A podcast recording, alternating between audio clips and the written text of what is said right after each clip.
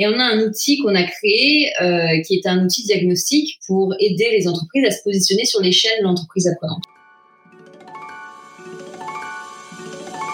Les entreprises les plus performantes seraient-elles celles qui bâtissent la capacité d'apprendre plus vite que la concurrence? Je suis Cyril Ijard et avec la société Nous, nous avons décidé d'aller à la rencontre de celles et ceux qui font l'entreprise apprenante. Responsables de la formation, DRH, directrices et directeurs d'universités d'entreprise, experts de la tech ou de la pédagogie, nos invités viennent partager leurs expériences, leurs apprentissages et leur vision du monde de la formation professionnelle et du développement des compétences. Au fait, c'est qui nous? Nous, c'est un collectif dont la mission est de faire des richesses humaines le moteur de performance des organisations. Et c'est grâce à nous que le podcast L'entreprise apprenante existe. Aujourd'hui, je reçois Svenia Busson, fondatrice de Landspace et exploratrice globetrotter du monde de l'éducation, de la pédagogie et de la EdTech. Svenia est également impliquée sur la scène associative EdTech en France et en Europe. Svenia partage sa vision des dynamiques apprenantes, vision qu'elle a construite au fur et à mesure par ses expériences à travers le globe, des entretiens avec des professionnels et entreprises, des études et des lectures qu'elle a analysées en profondeur. Avec Landspace, elle a conçu un référentiel pour positionner des niveaux d'organisation apprenante. Cet épisode est utile pour celles et ceux qui cherchent à mettre en œuvre des politiques formation et des stratégies d'organisation apprenante qui génèrent un véritable impact. Bonne écoute. Bonjour Svenia. Bonjour. Euh, je suis très heureux de te recevoir sur le podcast de l'entreprise apprenante. Euh, la première fois que je t'ai vu, alors toi tu ne m'as pas vu, mais moi je t'ai vu, c'était au Learning Show à, Rennes il y a quelques années, qui était un événement assez extraordinaire. Et donc je t'avais, je t'avais, je t'avais découvert sur sur une conférence euh, autour euh, autour de l'éducation dans le monde entier, où tu avais fait finalement un panorama des pratiques éducatives et ça m'avait beaucoup beaucoup inspiré. Svenia, pour démarrer, ben, je vais te demander de, te présenter et de me donner des événements clés de, ton parcours. Ok, avec plaisir. Alors moi, j'ai commencé il y a quelques années sur les bancs d'école euh, à m'intéresser au sujet de, l'éducation, de des innovations pédagogiques, parce que j'étais assez frustrée en tant qu'étudiante euh, de, voilà d'être dans une posture plutôt passive pendant toutes mes études. Et du coup, avec une camarade de classe, on a décidé de monter un think tank euh, quand on était encore étudiante euh, et on a on a on a levé des fonds on est parti dans le monde entier pendant six mois faire un tour du monde. Euh, ça s'appelait les EdTech Tours. Et euh, et on a voilà on a on a vu plein de choses. On a exploré la EdTech l'éducation l'innovation pédagogique dans plein de pays 19 pays dans le monde en tout.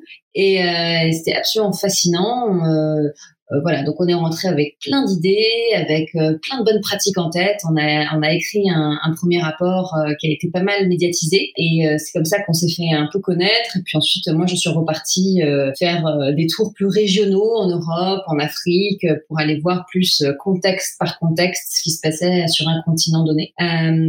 Et, et, voilà. Et puis ensuite, en rentrant de mon tour en Europe, j'ai décidé de créer un accélérateur de start-up pour aider des start-up dans la tech à, à grandir en Europe et euh, on a vite pivoté parce que c'est très compliqué de trouver un business model quand on est un accélérateur. Et maintenant, on est, euh, on fait du conseil. On est entreprise dans le conseil, dans la formation. Donc, on forme beaucoup de, formateurs, d'enseignants aux nouvelles pratiques pédagogiques. Euh, et euh, voilà, on conseille des dirigeants d'universités, de grandes écoles sur voilà le futur de l'éducation, sur la prospective, etc. Et j'ai aussi créé des, des associations dites, enfin des associations d'industrie, EdTech France par exemple, en France pour représenter la EdTech française. Donc avec trois autres entrepreneurs, euh, on a créé ça en 2018. On était quatre au début, on est 380 aujourd'hui, euh, dirigé par euh, Anne-Charlotte Monneray qui est notre directrice générale et qui fait un travail incroyable. et ensuite, j'ai créé l'Alliance EdTech européenne qui est le pendant européen avec 23 membres, 23 associations locales comme EdTech France, EdTech Finlande, EdTech Danemark qui travaillent ensemble pour créer un peu, voilà, une collaboration à l'échelle européenne. Ok, waouh, effectivement, euh, un parcours, euh, voilà, euh, avec un vrai fil rouge autour autour du learning, de l'éducation et de la de la pédagogie, avec effectivement EdTech France, voilà, que, que l'on connaît avec avec beaucoup beaucoup de dynamiques qui sont qui sont créées chez EdTech France, et ça c'est très très bien pour notre pour notre secteur d'activité. On va revenir effectivement sur sur cette, cette expérience de voyage qui qui t'a sûrement beaucoup apporté, et puis ensuite j'invite bien sûr les les auditeurs à aller voir tout ce que tu as publié sur EdTech Tour ou ailleurs je sais qu'il y, y, y a, beaucoup de, de, publications qui ont, qui ont été réalisées et qui sont très très intéressantes. Euh, euh donc tu, tu, as, sans la nommer effectivement, tu as parlé de, de, de Learn Space, de, de ta de, ta société hein, qui, qui aujourd'hui société de, de conseiller de formation. Euh, donc euh, je, je, voudrais vraiment maintenant qu'on rentre euh, dans, dans le cœur de la formation dans les grands groupes que tu as, que tu accompagnes, que tu côtoies au, au, au quotidien. Est-ce que tu peux nous donner la vision que tu vois du learning qui est pratiqué finalement dans les grands groupes aujourd'hui? Absolument. Euh, c'est vrai que LearnSpace a deux secteurs d'activité, le corporate learning et l'enseignement supérieur. Euh, l'enseignement, enfin le, corporate learning, on est, on travaille avec pas mal de, de grands groupes euh, qui ont des challenges assez, assez variés, mais bon, qui se retrouvent quand même dans, dans en fait la transition euh, de, de, la transition des compétences euh, et, et, comment faire pour pour avoir une stratégie d'upskilling, de reskilling qui soit la plus pertinente possible pour l'entreprise, comment faire pour avoir la culture nécessaire pour euh, faire en sorte que les gens apprennent euh, tout au long de leur carrière et pas juste quand on leur demande de partir en formation parce que c'est obligatoire et qu'il faut dépenser des budgets, mais que ça vienne aussi d'eux. Donc il y a toute une culture aussi du learning à repenser. Donc nous, on aide nos clients sur tous ces aspects-là. Euh, on, voilà, on forme, on forme des formateurs, euh, on, euh, on, on, forme aussi des, des, collaborateurs sur des sujets liés au learning, apprendre à apprendre, euh, comment se mettre dans une posture d'apprentissage constant, comment justement créer cette culture pour soi-même, pour son équipe. Donc, on forme aussi des collaborateurs. Et on a un outil qu'on a créé, euh, qui est un outil diagnostique pour aider les entreprises à se positionner sur l'échelle de l'entreprise apprenante. Euh, et donc, on a créé cet outil. Euh, on a on a développé toute la méthode euh, en partant de la définition de notre définition d'entreprise apprenante. Et puis ensuite, on, on a créé euh, des, des, différents questionnaires qu'on envoie à différentes personnes dans la boîte euh, et, euh, et, à la fin on produit on produit un diagnostic. Mais je pourrais rentrer dans les détails de, de, cet outil si tu le souhaites. Ouais, euh, carrément. Mais écoute, euh, ça, ça m'appelle deux questions. Euh, on a créé une définition de l'entreprise de l'organisation apprenante, donc j'aimerais bien t'entendre sur ce sujet. voilà, je vais te laisser te répondre à celle-ci, et ensuite je, je, je, veux bien qu'on rentre dans le détail de, de l'outil parce que ça, ça effectivement, ça a éveillé ma curiosité. Alors pour nous, notre définition en tout cas, parce qu'il y en a plein, mais bon, voilà, notre définition, c'est vraiment une entreprise apprenante, c'est une entreprise qui développe continuellement les, des compétences pertinentes chez ses collaborateurs grâce à des expériences d'apprentissage efficaces et à une culture forte de soutien à l'apprentissage. Donc pour nous, il y a trois aspects. Il y a euh, le fait qu'on ait une culture forte qui soutienne en fait cette, ce, ce mindset, cet état d'esprit de lifelong learning et de, se développer continuellement, euh, qui ait des expériences d'apprentissage qui soient efficaces, et j'insiste sur l'efficace, parce que c'est pas euh, voilà euh, toutes les formations qui sont développées ne sont pas ne sont pas efficaces et ne sont pas d'ailleurs euh, ne sont pas mesurées disons. Donc on ne sait même pas si elles sont efficaces mais ça c'est un autre sujet. Et développer des compétences pertinentes pour le monde d'aujourd'hui quoi. Donc c'est pas juste former c'est former à des compétences qui ont un sens et avoir une vraie réflexion sur les compétences de demain et les compétences qui seront utiles dans l'industrie dans laquelle opère cette entreprise. Pour moi, il y a, il y a trois, trois grands trois grands sujets dans cette définition, et donc c'est sur ces trois grands sujets qu'on va aller diagnostiquer euh, l'entreprise en question. Ok, et, donc euh, effectivement, parce que effectivement, tu vois, quand tu me parles de, compétences pertinentes, euh, je me dis voilà comment vous arrivez à les diagnostiquer? Finalement, ce, diagnostic que vous avez monté chez Space, mais comment vous l'avez pensé, sous, quelle forme, avec quel pilier ou avec quelle thématique, afin de pouvoir faire finalement cette cartographie? Hmm. Euh, on l'a, euh, on l'a pensé euh, avec, enfin, grâce aussi à, de nombreux contacts qu'on a au sein de, au sein de l'entreprise. Donc, on a parlé avec énormément de directeurs, directrices de formation, euh, d'L&D managers, et puis on a lu et relu le bouquin de Peter Sanger. donc, c'est vrai que on est allé vraiment creuser. On a, on a énormément lu, on a énormément parlé avec des professionnels du secteur, et on a créé en fait cet outil qu'on est en train de déployer dans la première entreprise là en ce moment. Et et, et, voilà. donc en gros, les, les, je peux rentrer dans les détails si tu veux des, trois grands piliers. Si on parle, si on parle de la culture du learning, euh, on va aller regarder si le LND est une priorité importante pour euh, dans, dans, dans la boîte. Euh, Est-ce que la formation des collaborateurs importe leur manager euh, Est-ce que les managers soutiennent activement les actions de formation? Euh, Est-ce que les collaborateurs euh, ont du temps? Est-ce qu'on leur donne du temps, de la flexibilité pour apprendre? Ça, c'est le genre de choses qu'on va aller regarder. on va poser les bonnes questions, on va envoyer des questionnaires, on va faire en sorte d'essayer de, comprendre s'il y a une vraie dynamique dans la culture qui permet en fait le learning. dans l'expérience et l'efficacité pédagogique, de l'expérience euh, apprenante. On va la regarder si les parcours de formation sont continus ou est-ce que c'est des one-shots. Euh, on va aller regarder si euh, les formations sont engageantes, si ce qu'on apprend c'est activable finalement assez rapidement. Euh, on va aller regarder si l'apprentissage informel est possible et valorisé, parce qu'on apprend énormément aussi dans l'informel. On n'est pas obligé d'avoir une, formation euh, formelle pour, pour apprendre. Et donc l'informel joue un rôle énorme. Donc on, regarde si, si, si c'est possible et valorisé dans la boîte. Euh, pareil pour l'apprentissage entre pairs. Est-ce qu'il y a du mentorat? Est-ce qu'il y a du peer learning qui peut arriver? Est-ce que en fait on leur laisse la place On laisse la place aux collaborateurs pour ce genre de choses. Est-ce que les talents internes sont mis à contribution Ils peuvent être euh, aussi formateurs ou est-ce qu'on fait venir que des talents externes pour, euh, pour, former? Euh, Et évidemment, hyper important, l'impact. Est-ce que l'impact, les résultats des formations sont mesurés systématiquement? Et là, ça, ça pêche très très souvent sur ce point, mais on pourra y revenir. Et le troisième plan, c'est compétences, les compétences pertinentes. Alors, comment on fait pour savoir si si, si les compétences auxquelles on forme sont pertinentes? Ben, On va regarder si les parcours de formation sont personnalisés pour chaque apprenant. On va regarder si les compétences dites du futur sont identifiées. Est-ce qu'il y a une, vraie réflexion sur euh, sur le futur de l'industrie, sur euh, comment les métiers vont évoluer? Est-ce qu'il y a un peu de prospective aussi qui se crée, qui se passe euh, au sein de la boîte pour comprendre de quoi de quoi l'industrie aura besoin dans, dans 5 ou 10 ans?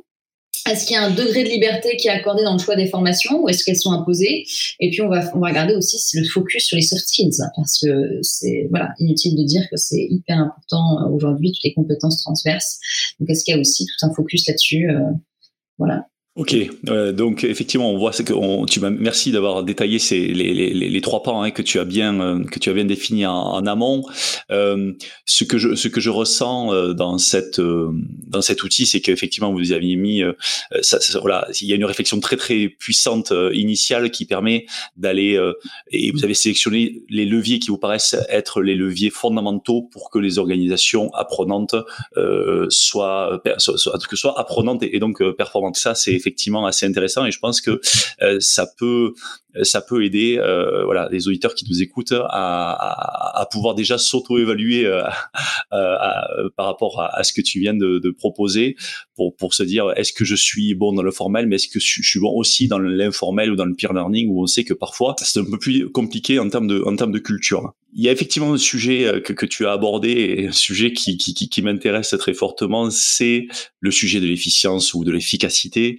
Euh, euh, l'impact de la formation, c'est-à-dire qu'aujourd'hui on met effectivement beaucoup d'argent dans la formation et, euh, moi j'ai le sentiment et je pense pas que c'est qu'un sentiment qu'on met euh, peu d'argent ou en tout cas peu de moyens et peu de temps à essayer d'évaluer ou de, mesurer euh, la formation et trop souvent la formation souffre d'être peu ou pas reliée au business.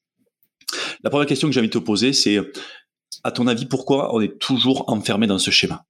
Bah, tout simplement parce que c'est extrêmement compliqué de, mesurer. Qu'est-ce qu'on mesure exactement? Euh, À quelle échéance on mesure? Et donc énormément, euh, voilà, de, personnes au sein de, au sein de ces, ces départements-là euh, ne savent pas comment mesurer en fait la formation. Et donc euh, il y a très peu de boîtes qui, y arrivent.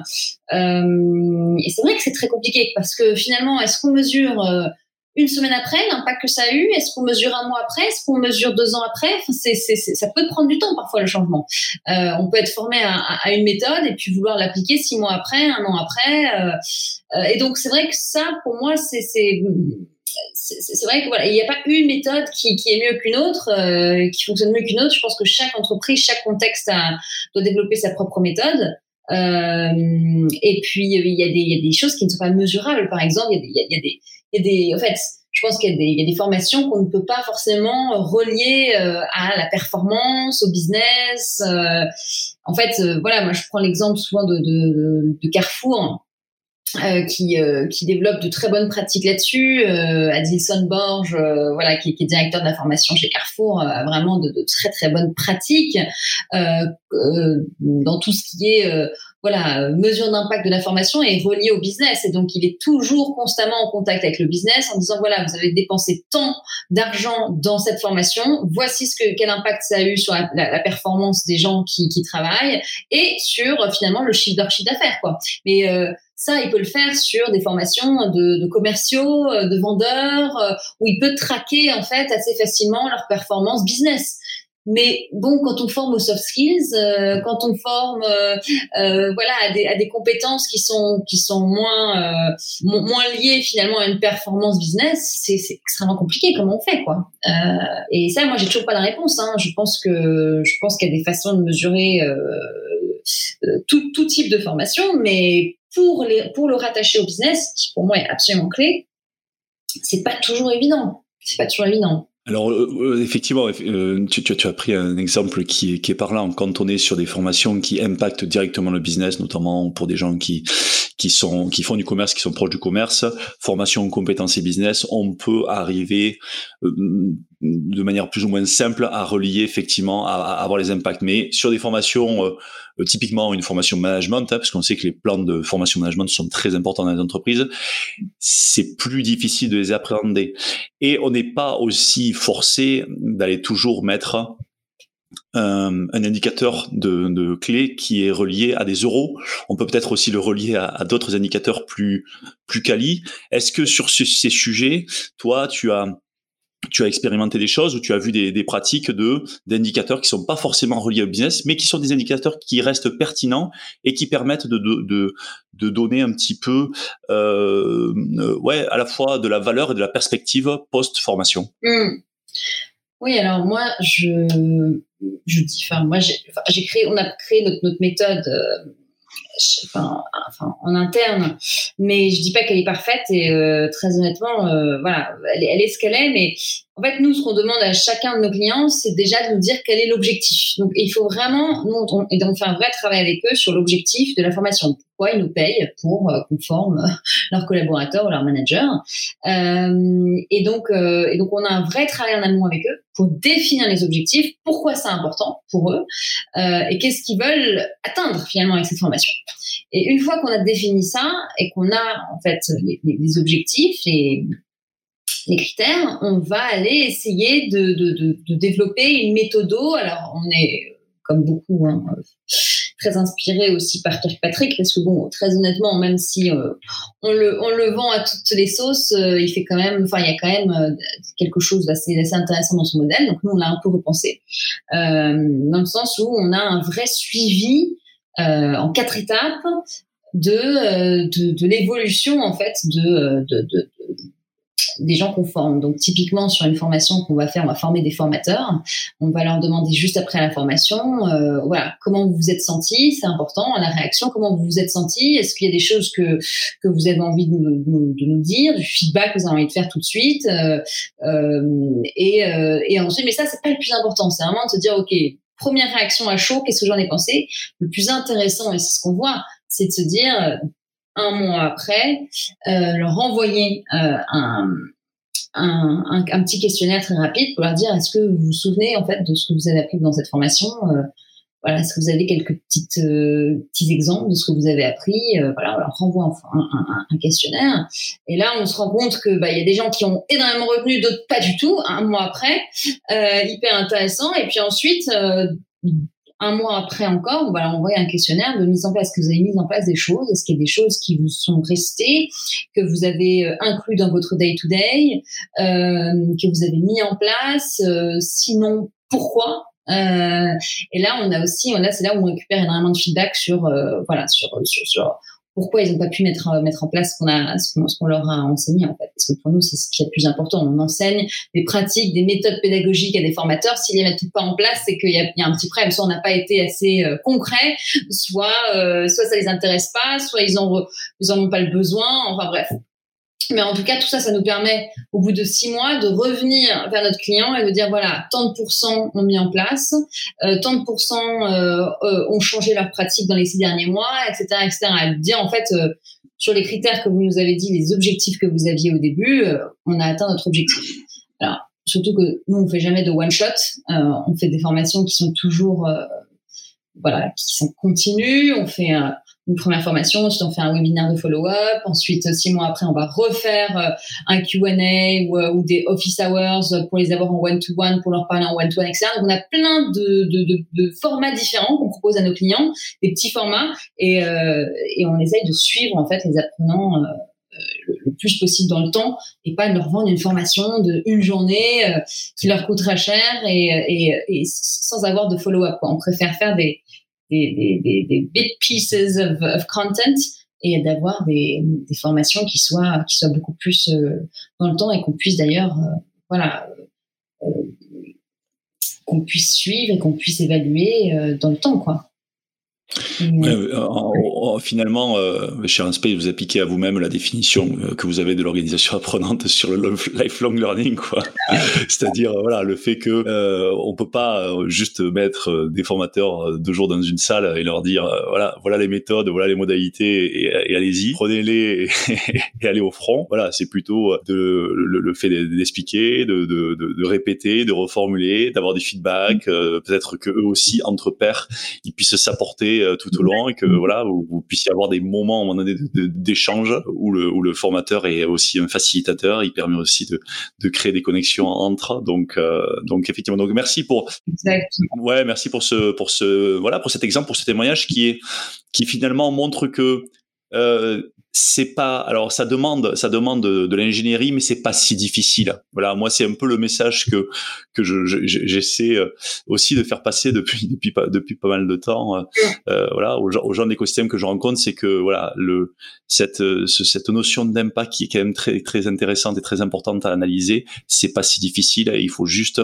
bah, prendre le temps de se poser en amont comme tu l'as dit on regarde les objectifs et on, regarde, et on essaie de, de, de, regarder un petit peu plus loin que le bout de notre nez, c'est-à-dire un petit peu plus loin que la première formation, parce que on est, comme tu l'as dit, dans un flux continu. Et je crois que ça, c'est un vrai sujet de se dire que la formation, c'est plus un événement, c'est un flux continu. Et tu l'as, tu l'as bien dit au départ. Et, je pense que ça, l'état d'esprit doit un petit peu évoluer euh, sur, sur, sur ce point-là. C'est exactement ça. Est-ce que dans euh, dans tous les items dont, tu as parlé, euh, que, que, tu mobilises euh, en termes de, en termes de mesures sur l'outil, euh, tu vois un autre sujet qui est un peu le parent pauvre dans, dans un certain nombre d'entreprises, peut-être au niveau culturel ou autre, tu te dis, là, il y a, vraiment du travail.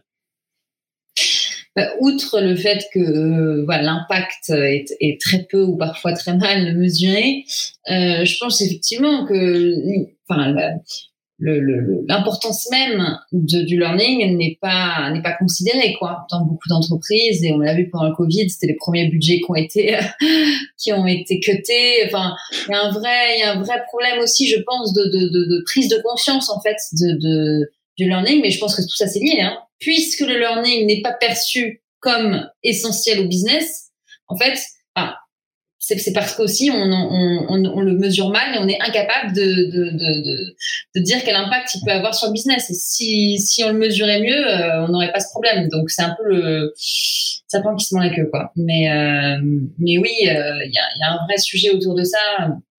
Énormément d'entreprises pourraient bénéficier de, de, de, de voilà, une meilleure valorisation du learning euh, dans la culture, dans, enfin voilà. Mais encore une fois, il faut il faut que ce learning là soit systématiquement euh, systématiquement mesuré et euh, et, qu'on puisse derrière montrer démontrer qu'il a qu'il a une importance, qu'il a qu'il a un vrai impact sur le business.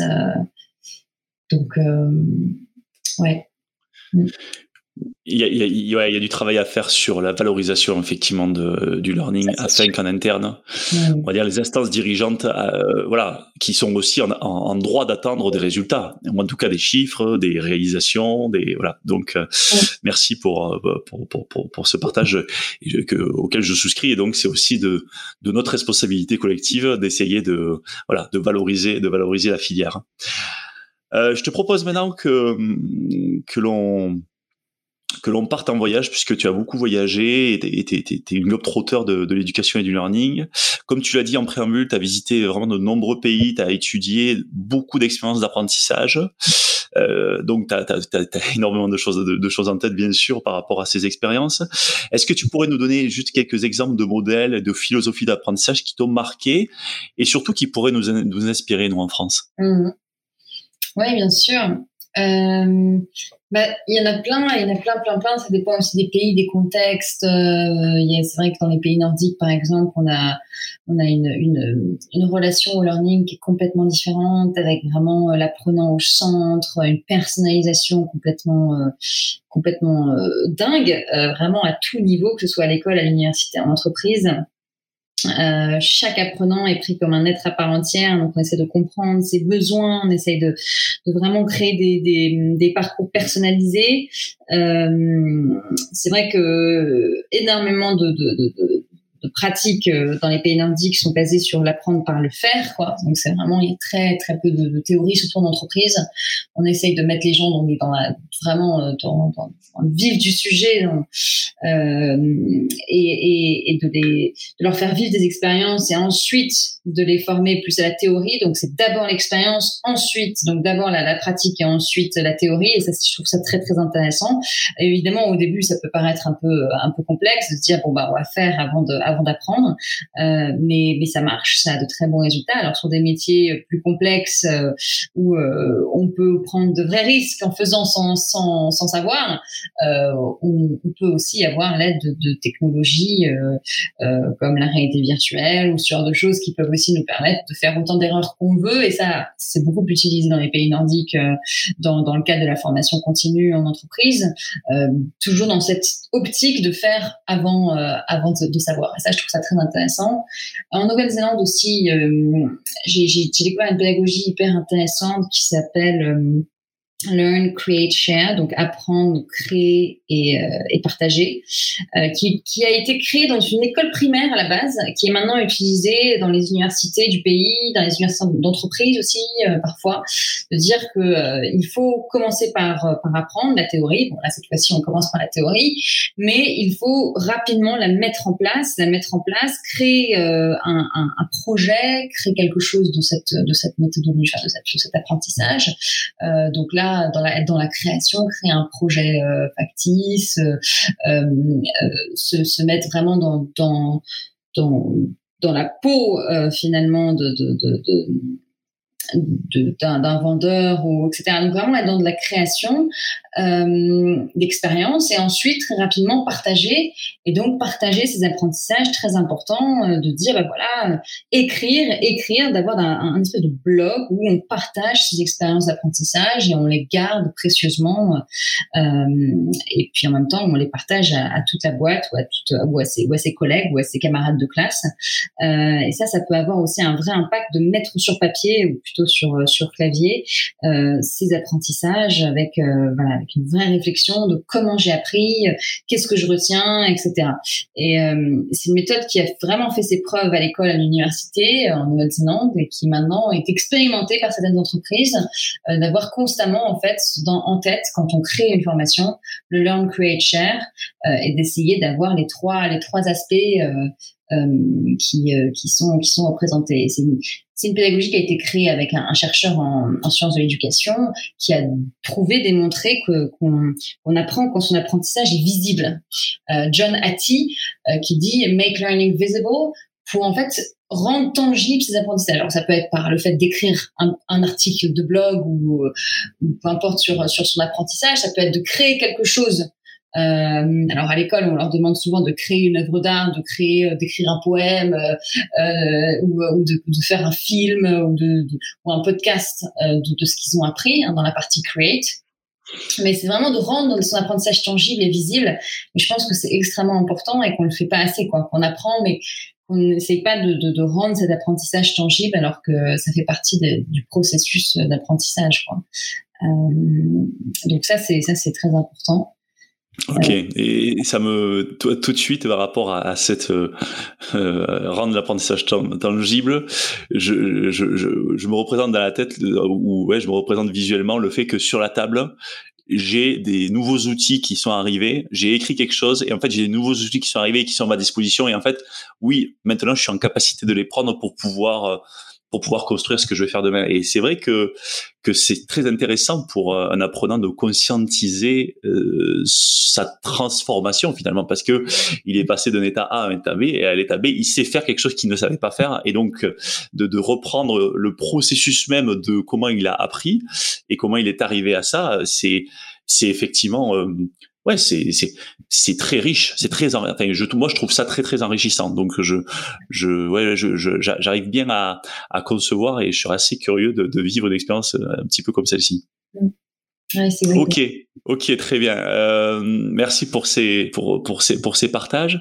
Euh, je vais te proposer puisque je sais que chez LearnSpace vous faites pas mal de, de, de prospectives et que voilà vous aidez à vous aidez à, inspirer aussi les organisations, que ce soit des, des dans la formation initiale ou dans la formation continue.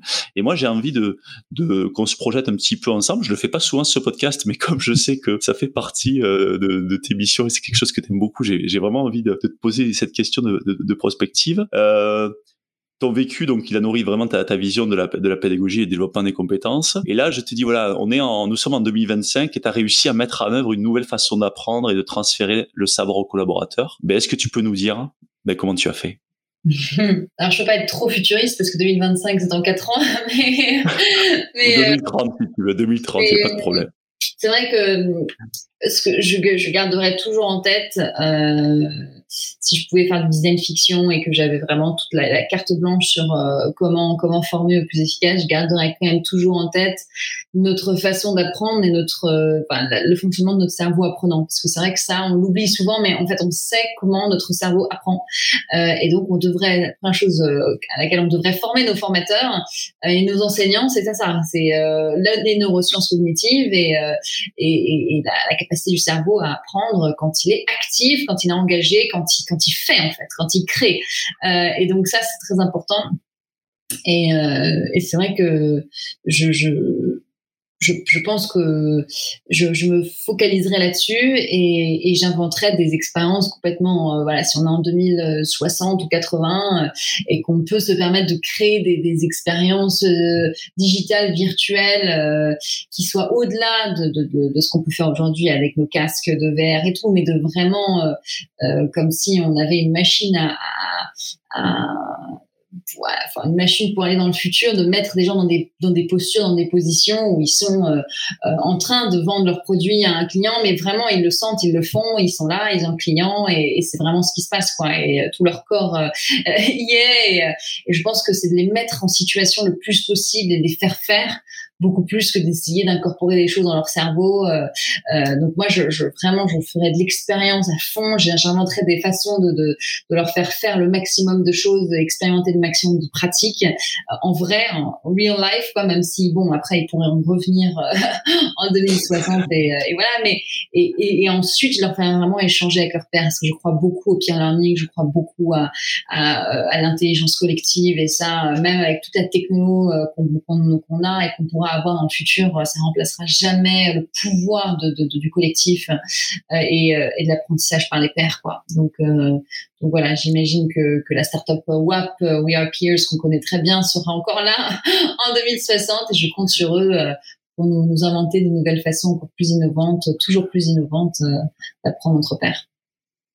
Ok, ok, ok. Ouais. Et effectivement, sur le côté immersif, on va aussi compter sur euh, sur nos forces vives euh, et, euh, et les prochaines générations pour que pour qu'ils nous inventent les technos qui nous permettront de nous immerger encore plus dans des voilà dans des écosystèmes le plus proches de notre de nos réalités euh, professionnelles.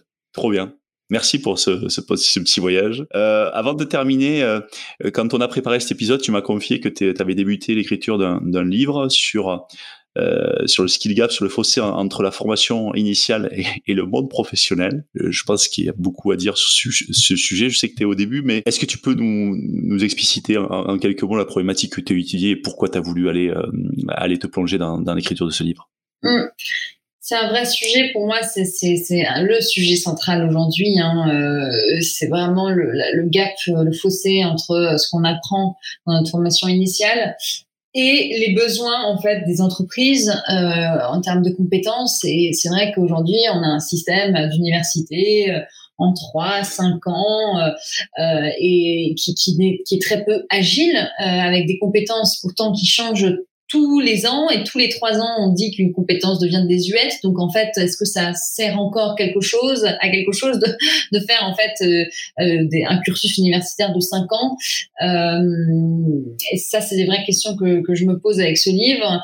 Et donc je regarde tous les nouveaux formats de bootcamp en deux, trois, six mois. On peut apprendre des compétences extrêmement appliquées, enfin voilà, euh, euh, qui sont applicables rapidement. trouver un job sans même être diplômé d'un diplôme certifié par l'État. Et donc, on a énormément de bootcamps comme ça qui se lancent, qui on, a commencé aux US et maintenant en France, euh, qui enseignent pas que des skills euh, liés à la tech, hein, mais aussi en marketing, en business développement, en sales. Et là, on voit qu'il y a aussi une vraie, euh, euh un vrai début sur tous les métiers manuels, parce que on voit aussi que même faire un CAP euh, de deux ans de plomberie, bah, on est peu employable à la fin puisqu'on continue à faire euh, des matières générales, des maths, du français, euh, à peu près 20 heures par semaine, ce qui est énorme. Et donc, on voit aussi des nouveaux bootcamps de deux mois sur OK, devenir plombier en deux mois, que de la pratique, que de l'expérience, avec des gens du métier qui viennent nous voir, qui nous forment. Et on voit que voilà, c'est ce genre d'école a un taux d'insertion derrière qui est énorme. et alors qu'ils sont même pas reconnu par l'État, quoi. Donc, pour moi, ça, c'est une vraie révolution, euh, une vraie, vraie révolution. Et, et euh, au-delà de ça, de se dire comment, en tant qu'entreprise, on peut former euh, toutes nos nouvelles recrues. Quels sont les moyens de les former? Est-ce que ça va être avec ces bootcamps-là Est-ce que ça va être avec des moyens de formation en interne? Mais en tout cas, on est en train de regarder dans plein d'entreprises dans le monde comment faire pour, pour justement voilà, bridge the gap, comme disent les Anglais.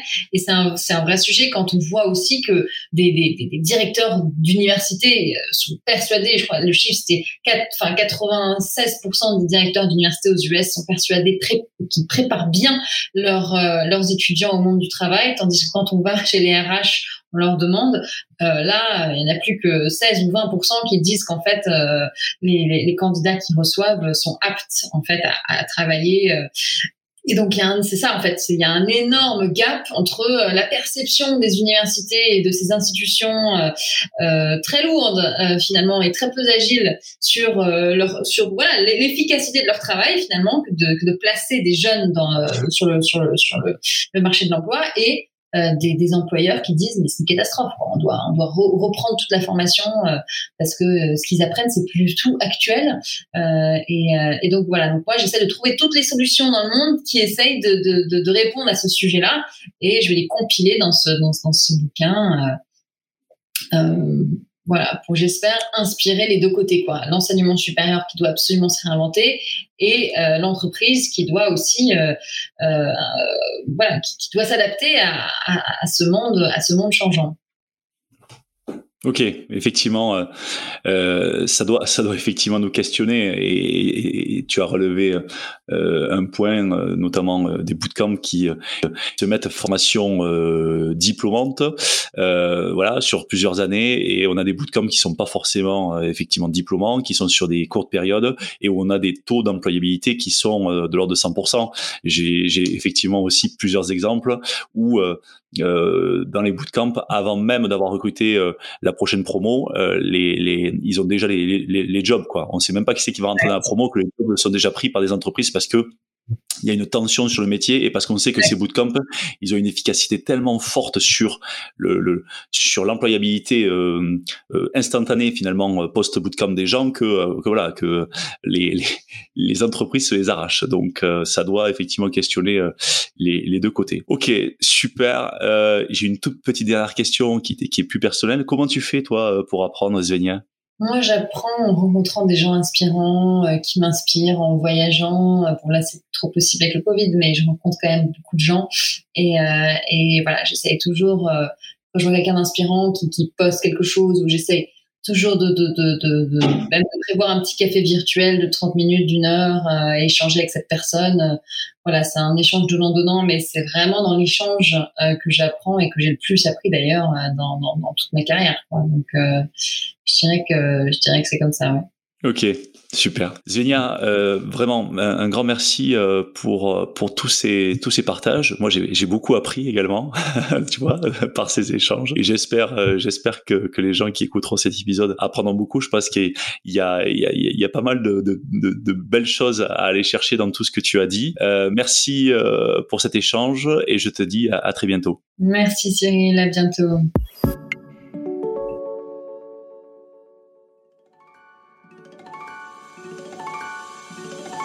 Attendez, attendez, ne partez pas si vite. Vous avez aimé cet épisode?